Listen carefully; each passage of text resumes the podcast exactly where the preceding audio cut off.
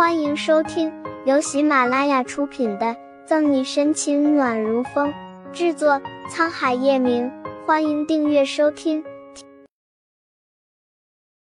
第三百七十五章，很多高中生在路上被人掳走。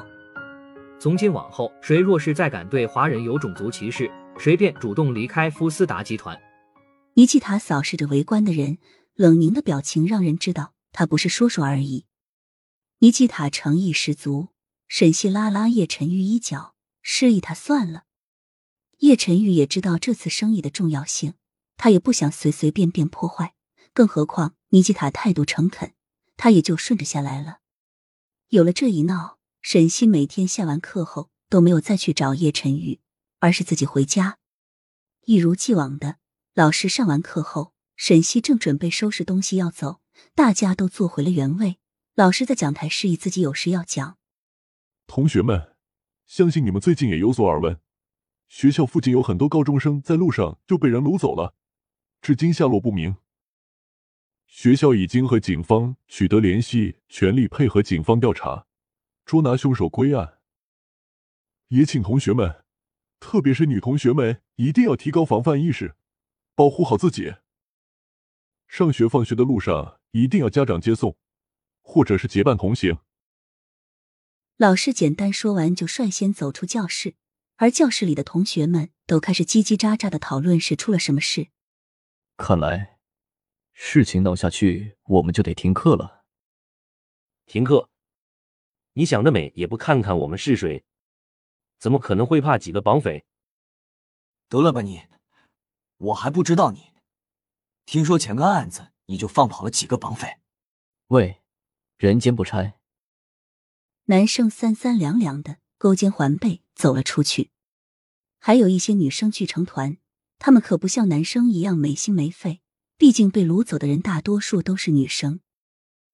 你们说，他们抓走的那些女生不会被那个了吧？一个女生悄悄的说：“我看选电视里不都是这么演的？我听我爸妈说，被抓走的那些人至今没有消息。”要是绑架的话，怎么可能不打电话要赎金？呵呵，只要这些人敢来，我肯定会让他们有去无回。在这里的女生都不是简单人，每个都会点身手。这时，一个平常和沈西说得上几句话的女生戳戳他：“沈西，你怎么看这件事啊？”这个我也不好说。沈西揉了揉自己的书包袋子。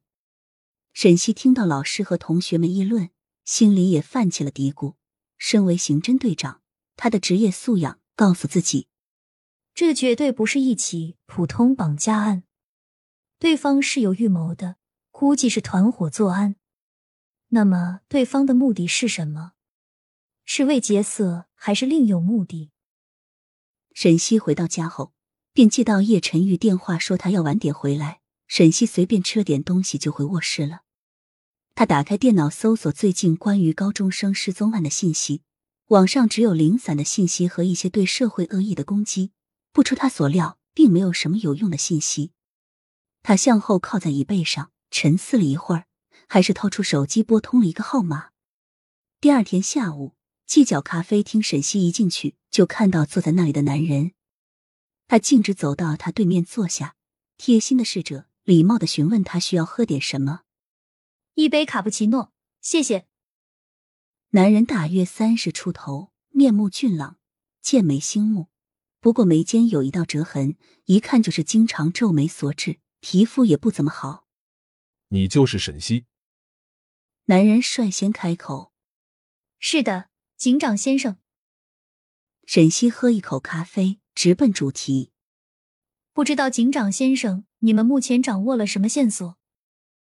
男人看了看他，掏出一沓材料推到他面前。沈西接过翻了翻，警长威拉卡加补充道：“第一起案件是一个星期前，失踪人是个高二女生。那天放学以后一直没回家，父母一直没找到才报的警。人平时文文静静，不爱说话，成绩不错，也没听说与别人有矛盾。”他家里人呢？查过吗？沈西看了看那个女孩的照片，很清秀。查了，父母都是老实本分的生意人，没有仇家。薇拉卡加继续说：“第二个女孩子是个高三校霸，据说是晚自习偷跑出去上网，然后就再也没回来。”本集结束了，不要走开，精彩马上回来。